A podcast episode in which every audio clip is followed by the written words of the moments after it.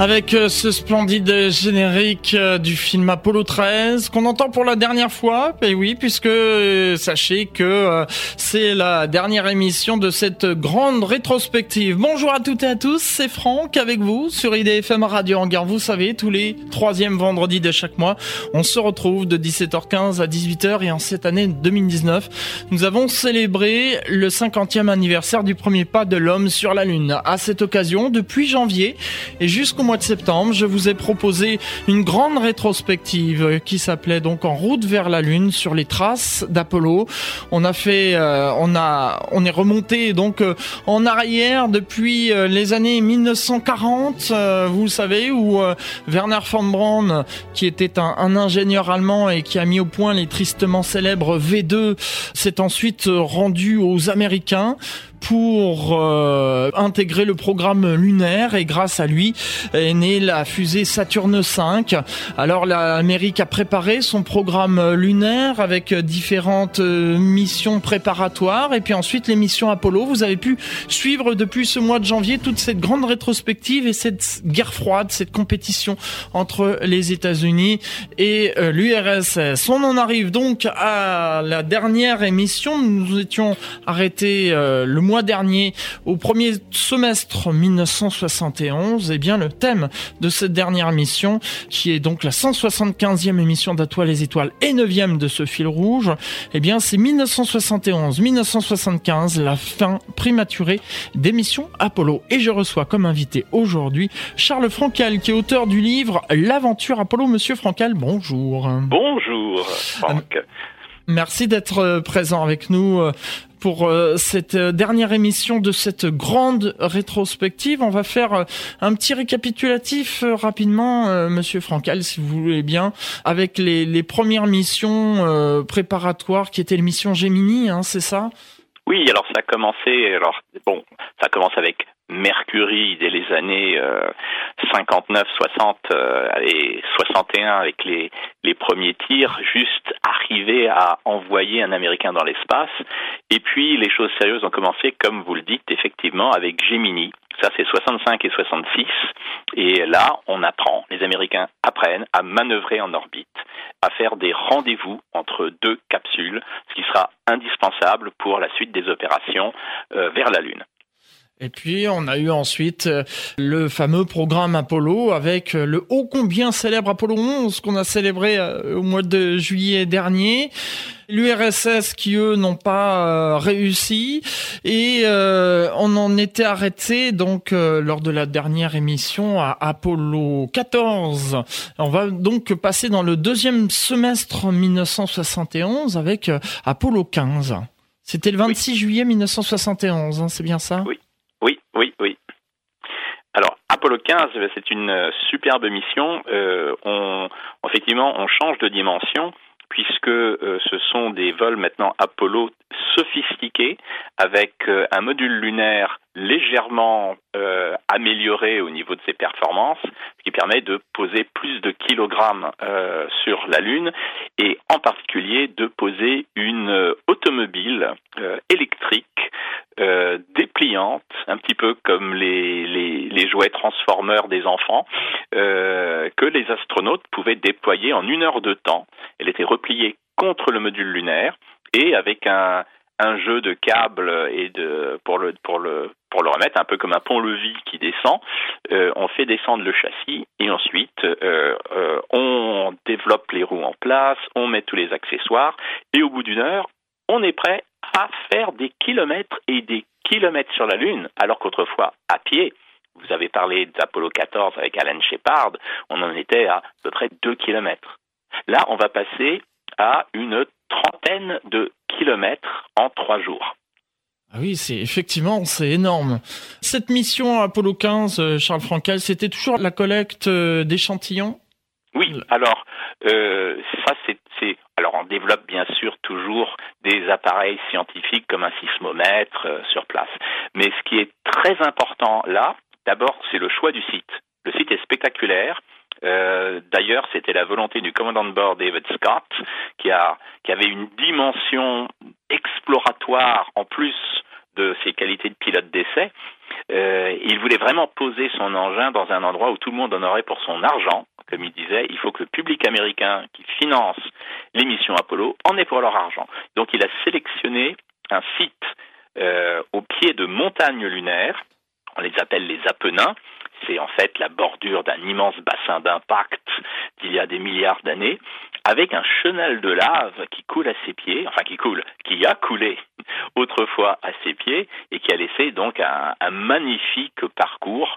Euh, et c'est là qu'ils vont se poser, avec effectivement pour mission de récolter des échantillons, en particulier depuis les montagnes, parce que les montagnes, c'est de la croûte lunaire rehaussée par les impacts qui montait un peu comme un mont de charge, et donc on a accès à des couches profondes de la Lune, enfin toujours la croûte, bien sûr, l'écume de la Lune, mais on va pouvoir avoir accès à ces roches plutôt que uniquement ce qu'on avait autrefois des basaltes, c'est-à-dire le, nappage superficiel de lave qui a eu lieu après. Là, on a accès à, on va dire vraiment la croûte primitive de la Lune. Vous voulez dire, Charles Frankel, moi je, je m'imagine un peu, euh, lorsqu'il y a un impact sur euh, la Lune, ça fait comme quand on jette un caillou dans l'eau, en fait, il y a, on voit une goutte qui sort euh, comme ça et qui retombe ensuite, c'est un peu comme ça? Alors ça, c'est uniquement au centre. Ça, c'est effectivement les petits cratères d'impact avec, on va dire, le pic euh, centrale que, l'on voit d'ailleurs euh, aux jumelles, au télescope, quand on regarde euh, des cratères comme Copernic, qui sont visibles avec des simples paires de jumelles.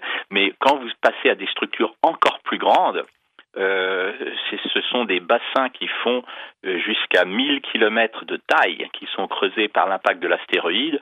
Et là, vous avez tout, tout l'extérieur comme des, des arènes. Le, tout l'extérieur du bassin euh, qui va monter un petit peu. Or, chez nous, qu'est-ce qu'on pourrait prendre comme analogie? On pourrait prendre comme analogie euh, la vallée du Rhin, le, le fossé rhénan, avec euh, de part et d'autre euh, sont montés comme des monts de charge, mais très lentement le long de failles, parce que là-bas c'est simplement la tectonique des plaques en France, hein, qui euh, dans le Rhin qui, qui, agit. Vous avez les Vosges qui montent d'une part et la forêt noire côté allemand qui monte d'autre part. De véritables chaînes de montagnes qui montent de chaque côté de la dépression qui elle s'affaisse. Alors ça, ça se fait très lentement dans la tectonique des plaques, ici en France ou partout sur Terre. Sur la Lune, ça se fait en quelques minutes. Parce que là, vous avez un immense impact euh, qui arrive à des vitesses phénoménales, et vous avez boum, vous avez, et là, c'est pas linéaire comme euh, la vallée du Rhin, c'est en cercle, puisque vous avez une explosion, et ça donne souvent une forme circulaire, vous avez toute la périphérie du bassin qui monte de plusieurs kilomètres. On arrive à, s'imager un peu euh, ce cratère euh, sur la Lune. Alors revenons à la mission Apollo 15, Charles Frankel. On a donc David Scott et James Irwin sur la Lune. Donc en plus de cette euh, Jeep, est-ce qu'eux aussi, comme ont fait Neil Armstrong et Buzz Aldrin, vont avoir un petit peu de temps libre pour eux sur la ah, Lune Ils ont un peu plus de temps libre parce que effectivement, Neil Armstrong et Buzz Aldrin, ils ont eu avaient marché, comme vous l'avez euh, raconté à l'époque, que, deux heures. Donc ils ont eu à peine euh, une ou deux minutes à la fin, peut-être. Mm. Là, avec euh, Scott Irwin, ils ont le temps tout le long de, de, de prendre leur temps, puisque chaque sortie qu'ils font, c'est à peu près six heures. Et ils le font trois fois. Euh, ils restent trois jours sur place et chaque jour ils sortent six heures. Donc vous avez le temps euh, de, pendant ces longues randonnées en automobile mais surtout de faire votre travail, pas de vous amuser. David Scott n'est pas le genre à s'amuser. Euh, il est très très sérieux dans tout ce qu'il fait et euh, la seule chose à laquelle il se livrera à la fin de la mission, c'est quelque chose de sérieux. Ça montre son sérieux. Autant Alan Shepard a tapé dans une balle de golf lors d'Apollo 14, ce qui n'avait aucun intérêt. Autant euh, David Scott, devant la caméra de télévision, va lâcher d'une main son marteau de géologue, de l'autre une plume de faucon qu'il a apporté avec lui. Et devant les caméras et le monde entier et les écoliers, tout ça, on va voir les deux objets tomber à la même vitesse et toucher le sol de la Lune en même temps. Et ça, c'est une démonstration des lois de Galilée. Euh, alors que, évidemment, on penserait, bah, le marteau, il touchera plus vite. Bah non. Ce qui fait que chez nous, la plume de faucon va prendre plus de temps à toucher le sol, c'est la friction de l'atmosphère qui ralentit sa chute. Mais dans le vide, tous les objets tombent à la même vitesse. Voilà le petit jeu auquel va se livrer David Scott. Les vidéos ô combien célèbres, euh, Charles Frankel, qu'on trouve ah, il faut facilement. la regarder sur Internet. Hein. On, oui. peut on peut aller la chercher, la télécharger. C'est magnifique. Oui, oui, tout à fait. Et puis, bah, malheureusement, il faut penser au retour, retour sur Terre. Alors, le, le, retour, euh, alors le retour, le retour d'Apollo 15 va être euh, un petit peu embêtant pour Jim Irwin, le deuxième astronaute, euh, qui en fait euh, avait un problème cardiaque. Qui avait totalement échappé aux médecins parce que vous savez combien difficile était la sélection médicale des astronautes. On les vraiment les examinait totalement pour être sûr qu'ils étaient infaillibles euh, pour une mission spatiale. Jim Irwin, bah, ça échappait à tout le monde. Il avait un problème cardiaque et il a eu un problème cardiaque lors du retour euh, vers la Terre. Euh, il a eu en fait un mini infarctus parce qu'il était épuisé et en particulier parce que les deux astronautes, Scott et Irwin, avaient été en déséquilibre au niveau des minéraux qu'ils avaient. Ils avaient un manque de potassium, et pour le cœur, c'est rédhibitoire. Euh, une erreur qui avait été faite avant le départ, où ils avaient bu de mauvais breuvages euh, mal chargés en électrolytes, et, euh, ça aurait pu très mal se passer. Euh, et d'ailleurs, Jim Irwin mourra d'une crise cardiaque une quinzaine d'années plus tard sur Terre. Est-ce que c'est des conséquences de ce séjour sur la Lune ou ça n'a rien à voir Non, en fait non. C'est simplement que il avait euh, il avait un problème cardiaque. Mhm. Alors euh, le, la petite le petit infarctus qu'il a eu sur la Lune, c'était parce qu'ils étaient épuisés. Ils s'amusaient pas hein, pendant les, trois jours que en plus le vol avant, les préparations, tout ça. Mais ils se démenaient comme des, des, des beaux diables sur la Lune. Vous savez que même avec si peu de pesanteur, vous êtes engoncé dans des scaphandres extrêmement rigides, chaque effort que vous faites est difficile, vous essayez d'en faire le maximum, vous êtes sous stress, et il y avait ce problème donc euh, d'électrolyte, euh, un, problème de, de donc d'alimentation euh, qu'il avait, ce qui va lui donner son problème. Donc c'était pas dû au vol. Il avait une condition qui était mauvaise. il va avoir une alerte sur la Lune. il va avoir deux autres alertes sur Terre. Euh, j'ai eu la chance d'ailleurs de, de, de, le rencontrer. On, on, était invité, on faisait une, une, longue marche dans la ville de Lyon d'ailleurs. Euh, ça c'était en 78, donc euh, sept ans après son vol. Mmh. Et euh, il a commencé à s'essouffler et euh, il a dit, écoute, il faut, faut que je m'arrête. Et on s'est arrêté à une table de café au plein milieu de Lyon. Personne évidemment ne reconnaissait que c'était un astronaute qui avait marché sur la Lune pour qu'il puisse reprendre son souffle. Et il paraîtrait aussi, euh, Charles Frankel, qu'il y a eu des ennuis de parachute euh, retour sur Terre, mais sans gravité. Alors, est-ce qu'il y a eu euh, un des parachutes sur les trois qui a mal fonctionné, si je me souviens bien? Mais oui, ça effectivement, ça n'a pas eu de, conséquences. La vitesse d'amérissage était un petit peu plus rapide fort heureusement. Et Charles Frankel, pour en revenir à, l'astronaute dont vous parlez tout à l'heure, euh, les contrôles ont donc été plus poussés après, je suppose, euh, pour éviter euh, que ça se reproduise. Non, parce que tout le monde avait déjà été choisi. Hein. Tous les astronautes étaient déjà assignés à leur vol. Et en, voilà. Et bon, cette erreur, bon, avait échappé à tout le monde. Et d'une certaine façon, les médecins, quand les docteurs, quand ils sont aperçus en regardant les électrocardiogrammes en direct que Irwin avait un problème, ils se sont dit ben non seulement on peut rien faire, mais il pourrait pas être dans un meilleur endroit. C'est comme s'il était en, en soins intensifs parce qu'il est en impesanteur et il est sous oxygène pur. Il ne pourrait même pas faire mieux sur Terre. Donc ça c'était un peu leur boutade. Alors en fait. Euh, non, il n'y a pas eu de, de, de, de, sélection supplémentaire. Tout le monde était déjà choisi. Il y a eu des, il y a eu un changement d'astronaute euh, dû, mais alors à autre chose, c'est que on voulait mettre, et ça, ce sera pour Apollo 17, un géologue dans l'équipage, et pour cette raison, il a fallu euh, en enlever un qui était déjà prévu, euh, Joe Engel, qui de bonne grâce euh, s'est fait virer de, son, de son équipage. Voilà, ça c'était le seul changement, mais c'était pas du tout médical. Charles Frankel est notre invité pour euh, cette émission À toi les étoiles et on va marquer tout de suite une pause musicale. On va ensuite parler d'Apollo 16 juste pour conclure sur Apollo 15 donc retour sur Terre le 7 août 1971.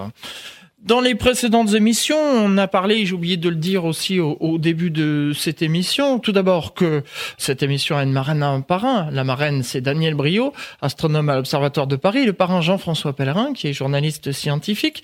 Autre parenthèse, John Fitzgerald Kennedy euh, avait prononcé un discours célèbre euh, en 1961 et 1962, un discours qui a été mis en musique, qu'on a eu l'occasion d'écouter dans une émission avec euh, Olivier de Goursac. Vous avez été nombreux à, à demander ce titre inédit qui a été créé spécialement pour l'occasion, qui a été créé en, en 2012, donc c'était pour célébrer les 50 ans du discours. Eh bien, je vous propose qu'on réécoute ce morceau, ce remix. Vous allez voir ce qu'on peut faire quand même avec des ordinateurs, on peut faire plein de choses et notamment ce titre que nous allons écouter tout de suite avec les extraits du discours de John Fitzgerald Kennedy.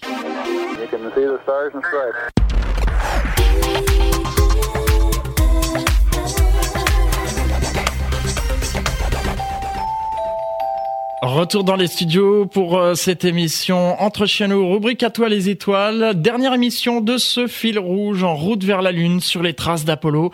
On retrace donc toutes les missions Apollo du programme lunaire. Charles Frankel est mon invité. Il est auteur du livre L'aventure Apollo. Charles Frankel, une, réaction sur cette mise en musique du discours de John Fitzgerald Kennedy? Très sympathique, euh, très sympathique. Et puis en plus, euh, on entend euh, du coup un peu plus du texte de Kennedy que les certaines phrases qu'on retient, qu'on retient dans l'histoire.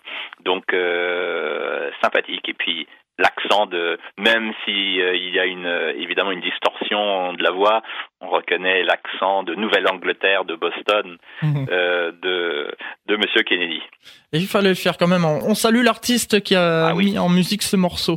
Charles Frankel, on passe à Apollo 16, l'avant-dernière mission. Et là, on est en avril 1972. Oui. Alors ça, c'est une euh, encore une nouvelle mission euh, où on cherche à aller encore plus loin, à découvrir des choses euh, nouvelles sur la Lune. on a ciblé les hautes terres.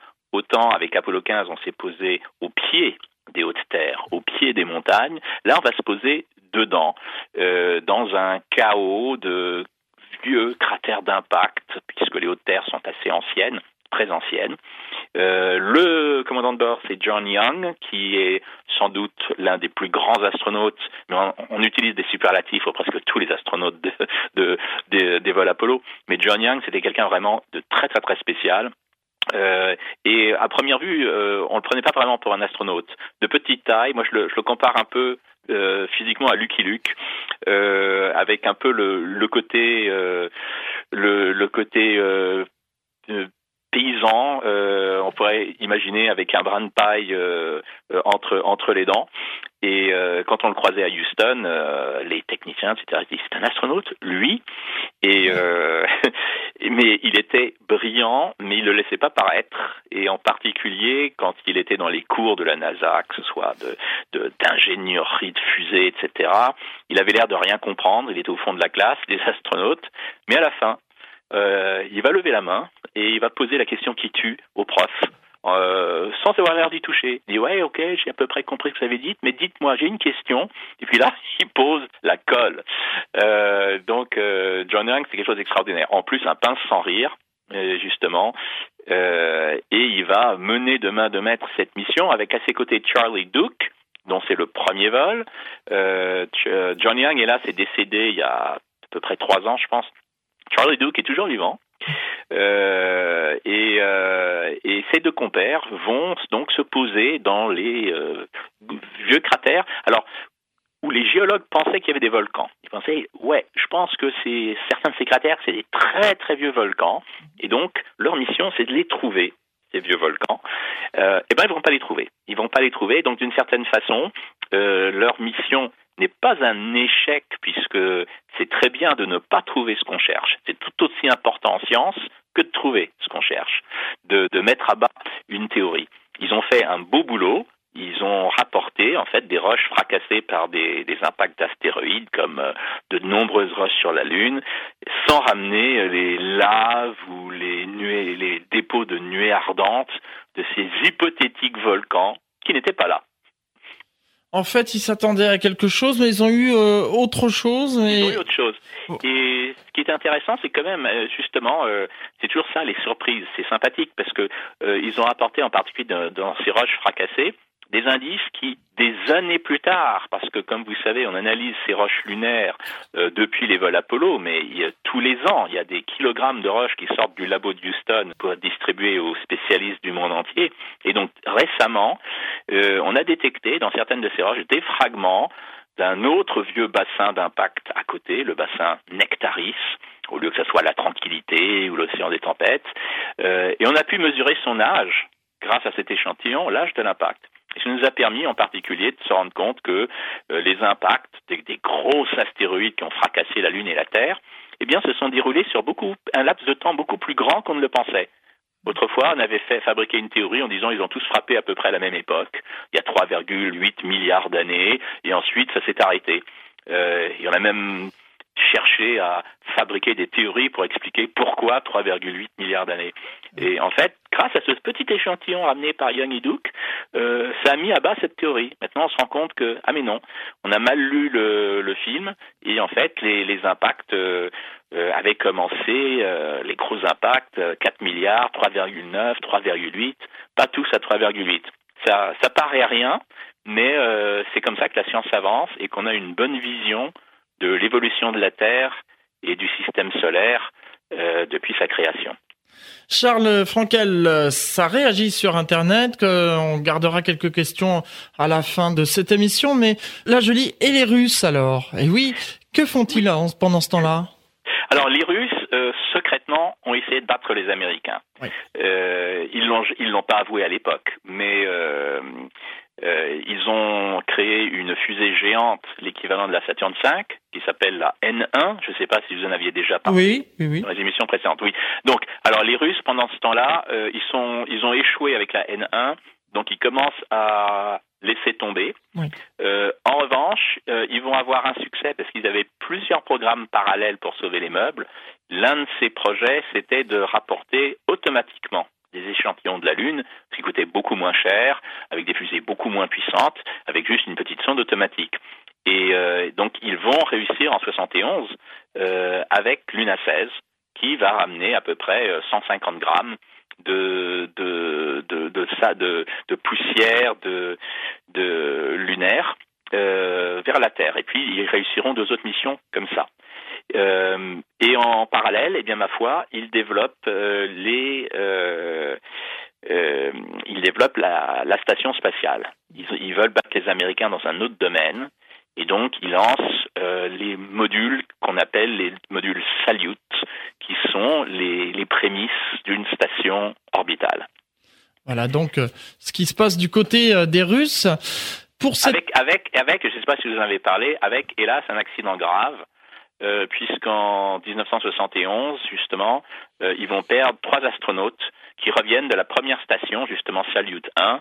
Euh, Volkov, Patsayev et Dobrovolsky euh, vont euh, mourir lors lorsqu'ils se désariment de la station spatiale, une valve va rester ouverte, l'air va échapper en une quinzaine de secondes et ils vont donc mourir sans air et dans le vide et euh, ces trois cadavres qui vont revenir en parachute euh, lorsque ce Soyuz 11 euh, va se poser. Donc euh, un drame va se jouer justement du côté soviétique. Eh oui. Pour euh, cette mission Apollo 16, donc on parlait il y a un instant, c'est un retour sur Terre le 27 avril 1972. Et puis ensuite, on en arrive à la dernière mission, Apollo 17, qui est lancée donc le 7 décembre 1972, hein, Charles Frankel. Oui. Et vol de nuit pour la première fois. C'est un décollage de, de, la Saturn V de nuit. Mhm. Euh, c'est la mécanique céleste qui a imposé euh, cette heure de décollage. Euh, donc, pour la première fois, on va voir une Saturn V, euh, évidemment, éclairer toute la Floride d'une certaine façon en, en décollant. Ce sera un spectacle magnifique. J'imagine bien. Alors ils arrivent euh, sur la Lune et, là encore, euh, on a l'impression que ça se répète un peu. Euh, Charles Frankel, c'est toujours de la récupération, mais il y a quand même quelques petites nouveautés ou, ou c'est semblable à Apollo 15 et 16 Oui, ça se répète un peu parce que c'est c'est toujours de la géologie. on va dans des endroits quand même qui sont différents. Cet endroit est d'ailleurs magnifique aussi. C'est un, une vallée encaissée entre deux chaînes de montagnes de chaque côté. donc on a accès à la fois au plancher de cette vallée qui s'appelle la vallée de Taurus Litro, qui est pleine de couches de lave, donc ça s'appelait beaucoup aux volcanologues. Et euh, sur les deux côtés, de part et d'autre, des chaînes, des belles chaînes de montagnes. Et là aussi, on va avoir accès aux roches euh, de la croûte lunaire. En particulier, ils ont euh, programmé une sortie vers une, avalanche. ils ont repéré sur les photos avant le vol qu'il y a des gros rochers qui ont déboulé du versant de la montagne. Et en particulier, un immense, ce sont des rochers qui font la taille de maisons. Et ils vont aller, aller étudier un de ces rochers. La grande nouveauté ici, c'est que le dernier homme à marcher sur la Lune, le douzième, c'est Harrison, Jack pour les intimes, Schmidt. Euh, c'est un géologue, ce n'est pas un pilote d'essai, et pour la première fois, un scientifique va travailler sur la Lune. J'ai eu la chance de, de, pas mal passer du temps avec euh, Jack Schmidt, justement. Euh, en particulier, j'ai fait une randonnée avec lui dans, les, dans la chaîne des puits en Auvergne, bien après son vol, hein, une quinzaine d'années après, son, après son vol. il est toujours vivant. Euh, il soutient toujours le retour d'astronautes euh, vers la Lune. Euh, il a rencontré Donald Trump à plusieurs reprises. il est tout à fait actif, ce, brave Harrison Jack Schmidt. Et voilà, c'est le seul scientifique à avoir marché sur la Lune. Et eh oui, pour cette mission Apollo 11, alors Apollo 17, pardon. Alors là aussi, il y avait une Jeep lunaire. Hein. Oui, oui, oui, voilà. Donc Apollo 15, 16 et 17, tous les trois avaient cette Jeep lunaire et lors de ces trois missions, euh, chaque, euh, chaque équipage a fait à peu près une trentaine de, kilomètres, euh, 10 kilomètres à chaque fois, puisque en fait, la règle du jeu, pour des raisons de sécurité, on ne va pas plus loin que 5 kilomètres du module lunaire au cas où la Jeep tombe en panne. Comme ça, on a assez d'oxygène dans son scaphandre pour revenir à pied. Voilà, ça c'était la, la règle de sécurité du départ. Donc ça permet de faire une dizaine de kilomètres euh, à chaque sortie 30 en 3 jours. Et euh, ils ont rapporté, alors là, ils ont rapporté carrément 100 kg d'échantillons. Il y en avait eu 20 kg lors d'Apollo 11. À chaque mission, on peut en rapporter plus, en particulier parce que la Jeep a un porte-bagages. Vous n'avez pas besoin de tout avoir dans vos poches. Euh, et donc, vous les entassez dans votre, dans votre, voilà, dans votre petite Jeep. Effectivement, et euh, comme euh, dit euh, notre parrain Jean-François Pellerin, c'est la mission de tous les records Apollo 17. Hein. Oui, voilà. C'est le. Je pense que c'est la plus le plus long kilométrage en Jeep, à, peu de choses près. C'est effectivement le plus de temps passé sur sur la Lune, à quelques heures près, et à quelques kilogrammes près. C'est le plus grand butin rapporté. Alors, pour la petite anecdote, Jack Schmidt fait une erreur il va il va fouler du pied une, une poussière euh, orange sur la Lune un sol euh, orange sur la Lune, il va penser qu'il s'agit d'un volcanisme récent avec des fumerolles et de l'eau euh, qui a teinté euh, le sol à cet endroit. Il va prendre des échantillons, ils, vont être tous les deux, lui et son commandant de bord, Gene Cernan, tout à fait excités comme des gamins. et quand on va rapporter ça sur Terre et analyser, en fait, non, c'était une illusion, c'était bien orange, mais c'était juste des billes volcaniques oranges très anciennes euh, qui n'avaient pas du tout d'eau. Elles étaient teintées en orange à cause de leur, euh, de leur teneur en titane, et c'est tout. Voilà. Donc euh, Schmidt s'est hasardé de, sur la Lune en tant que géologue à dire voilà, on a trouvé des dépôts fumeroliens. Euh, bah, il s'est trompé. Charles Frankel, avant euh, de marquer une seconde respiration musicale, vous savez qu'il y a des phrases célèbres dans chaque mission et puis on n'a pas manqué celle d'Apollo 17. Alors pour euh, IDFM Radio Anguin, j'ai fait euh, des feuilletons radiophoniques avec des voix d'enfants puisque l'idée de, de ces feuilletons radiophoniques c'était et si les adultes n'existaient pas? Ici finalement c'était des enfants qui seraient partis sur la Lune? Eh bien je vous propose d'écouter un extrait de ce feuilleton radiophonique avec euh, l'enfant qui euh, incarne euh, le dernier astronaute à avoir foulé le, sol lunaire et dire cette fameuse phrase que nous écoutons tout de suite. Bob, ici Jenny. Je suis sur la surface. Et alors que je fais le dernier pas de l'homme sur la surface, de retour chez nous pour quelque temps. Mais nous espérons pour pas trop longtemps. J'aimerais juste dire ce que je crois l'histoire retiendra que le défi d'aujourd'hui de l'Amérique a forgé la destinée humaine de demain. Et alors que nous quittons la Lune ici à Taurus Litho, nous repartons comme nous sommes venus. Et si Dieu le veut, comme nous reviendrons, dans un esprit de paix et d'espoir pour toute l'humanité, bon vent à l'équipage d'Apollo 17. Voilà, une réaction, euh, Charles Frankel Tout à fait. Donc ça c'est alors euh, en fait c'est Gene Cernan euh, qui qui dit ces paroles, le commandant de bord. C'est bien à lui de dire de, de, de, telles paroles historiques, puisque si Jack Smith a été le dernier homme à poser le pied sur la Lune, et en revanche, il a réintégré le module lunaire avant son commandant de bord. Donc son commandant de bord, Gene Cernan, est le dernier à rester sur la Lune avant de remonter l'échelle, et c'est lui qui dit ces paroles célèbres. Et Gene Cernan, quand il les a dit, ne pouvait pas imaginer que 50 ans après, on ne serait toujours pas retourné sur la Lune. Eh oui, malheureusement. Charles Frankel, on va marquer une seconde pause musicale avec Amir et son titre J'ai cherché. on se retrouve juste après pour la dernière partie de cette émission. À toi les étoiles.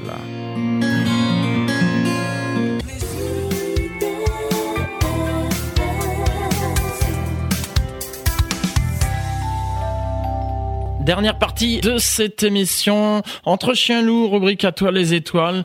Je vous rappelle qu'on fait une grande rétrospective d'émissions lunaires. On arrive à la dernière émission, la fin prématurée des missions Apollo. Charles Frankel, auteur du livre L'aventure Apollo est mon invité. Nous en étions, euh, Charles Frankel, juste avant cette pause musicale à Apollo 17, qui revient sur Terre. C'est la fin des missions, mais cependant, il y avait d'autres missions prévues Polo 18, 19 et 20. Tout à fait. Et elles ont été euh, supprimées l'une après l'autre euh, pour cause de restrictions budgétaires d'une part, parce que l'Amérique euh, n'est plus intéressée. Le, temps d'attention d'un téléspectateur est extrêmement bref, puisque Dès Apollo 12, hein, ça n'intéressait plus.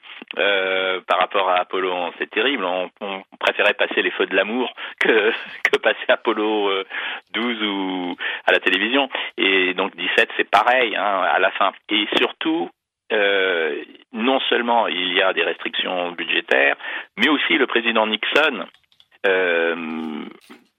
décide que on a eu beaucoup de chance jusqu'à présent. On n'a pas perdu d'équipage en vol, même Apollo 13, ils sont réussi à revenir vivants, et que euh, euh, c'est un petit peu quand même tenter le, sort, tenter le diable, que de que de continuer jusqu'à avoir un accident, parce que quand même chacune de ces missions est extraordinaire au niveau des risques qui ont été pris. Euh, on se rend pas compte parce qu'ils sont tous revenus vivants, mais au début, on leur donnait qu'une chance sur deux de revenir vivants à un équipage euh, lunaire. Donc, euh, qu'ils soient tous revenus vivants, D'abord, ça montre qu'ils avaient plus de chance que ce qu'on leur avait donné et qu'on avait vraiment bien maîtrisé le truc, mais c'était très très dur. Donc, euh, d'une certaine façon, on a arrêté en se disant bon, tant qu'on est en tête de la course, arrêtons avant qu'on ait un mauvais coup de pub en perdant un équipage. Effectivement, il y avait euh, les questions budgétaires, oui, comme vous avez dit aussi, et puis il y avait la guerre aussi qui frappait à la porte. Il y a tout, hein. il, y a, il y le fait que le, le, le public américain, on est en, en, en pleine euh, euh, révolution sociale aux États-Unis. Euh, le programme Apollo est quand même lié dans beaucoup d'esprits au complexe militaro-industriel, hein, avec la guerre du Vietnam. Donc euh, ça fait une mauvaise pub pour le programme spatial. Et, donc euh, voilà, tout cela ensemble a mené à la fin euh, prématurée des vols Apollo. Il restait trois fusées Saturn V. Alors on en a utilisé une par la suite pour mettre en orbite la première petite station orbitale des États-Unis, Skylab. Et les deux autres, eh bien, sont restés sur Terre et sont dans les musées. L'une est allongée sur le ventre au centre de Houston et, et la troisième doit être à Cap Kennedy. Effectivement. Charles Frankel, c'était la guerre froide, donc entre les États-Unis et l'URSS. Et puis on en arrive à l'année 1975, où là, il y a un événement, c'est-à-dire que c'est la mission Apollo-Soyuz. Alors, on va faire rapidement, puisque le temps défile très vite, Charles Frankel. Oui, alors Apollo-Soyuz, euh, c'est en fait une volonté euh, maintenant que le, on va dire la course à la Lune est passée, euh, de, de rabibocher un peu les, deux adversaires d'antan, c'est-à-dire euh, l'Union soviétique et, les États-Unis, et de, en particulier de développer un collier d'amarrage, d'arrimage entre vaisseaux qui soit universel, euh, de, telle sorte que les, les capsules puissent se porter secours réciproquement, qu'un Soyuz puisse aller sauver un vaisseau Apollo ou tout autre vaisseau américain disposant de ce système d'amarrage, et vice versa.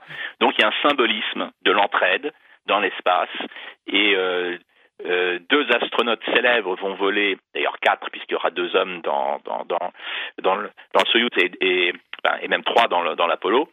Euh, et ça sera l'occasion pour Dick Slayton, le premier astronaute américain à avoir été sélectionné, qui n'avait jamais volé jusque-là parce qu'il avait eu un problème médical. Euh, Dick Slayton va enfin être libéré par les docteurs et pouvoir voler. Et de l'autre côté, c'est euh, Leonov, qui est un héros de, de l'Union soviétique et qui aurait été d'ailleurs le premier russe à marcher sur la Lune s'ils avaient réussi à développer suffisamment bien leur machine. Euh, et ces deux hommes vont se donner l'accolade, effectivement, en orbite terrestre. Et qui va marquer donc la fin de cette guerre froide, euh, Charles Frankel.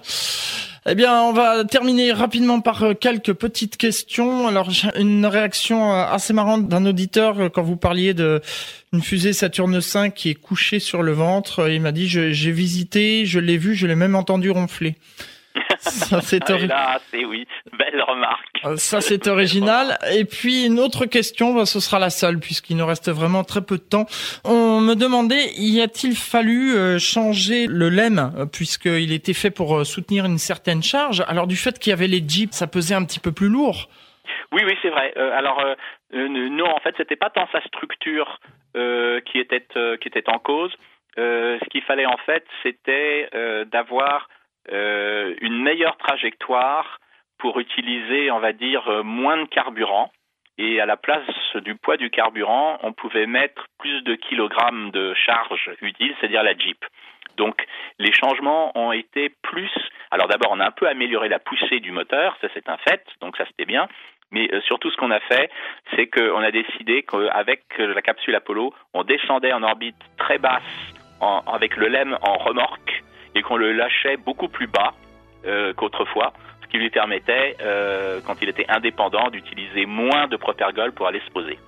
Euh, voilà en fait les, euh, les, les, changements qui ont fait qu'on a pu poser plus de kilogrammes en fait sur la Lune. Merci Charles Frankel. Ainsi se termine cette émission À toi les étoiles. Vous avez pu suivre durant ce mois de janvier, depuis le début de, de cette année, depuis janvier, toute cette grande rétrospective. Il y aura encore tellement de choses à dire. En tout cas, merci à tous. Je voudrais remercier la direction d'IDFM Radio Anguin de m'avoir donné cette chance de faire ces émissions et puis euh, également euh, eh bien les, les partenaires la Société astronomique de France, euh, l'Association française d'astronomie et bien d'autres encore. Euh, j'en oublie, mais euh, on n'a pas tellement le temps. Mais pensez que vous êtes bien dans mon cœur en tout cas. Et puis on va terminer avec une dernière chose. sachez que Anguin-les-Bains propose le samedi 5 octobre de 17h à 22h une nuit sous les étoiles. C'est au parc de Sainte-Jeanne à Anguin-les-Bains avec dôme planétarium, télescope, lunettes et télescope historiques, conférenciers, convivialité, buvette et cadeaux à gagner. Vous en saurez plus bien, bien sûr prochainement. Quant à nous, eh bien on se retrouve euh, le mois d'octobre pour une nouvelle émission euh, à toi les étoiles. On continue, ce sera plus sur la Lune, mais on continuera les anniversaires puisqu'on va parler des 100 ans de l'Union astronomique internationale avec la marraine Daniel Brio. Donc soyez au rendez-vous. Merci Charles Frankel. Merci à vous et bonne journée. Merci.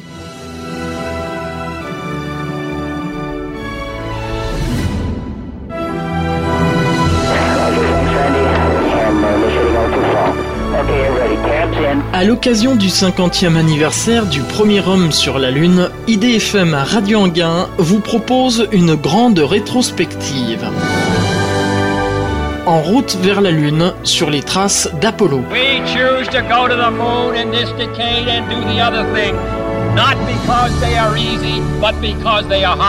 Du discours de John Fitzgerald Kennedy jusqu'à la mission Apollo 17, en passant par Apollo 11, découvrez cette fantastique aventure qui marquera à jamais l'histoire de l'humanité.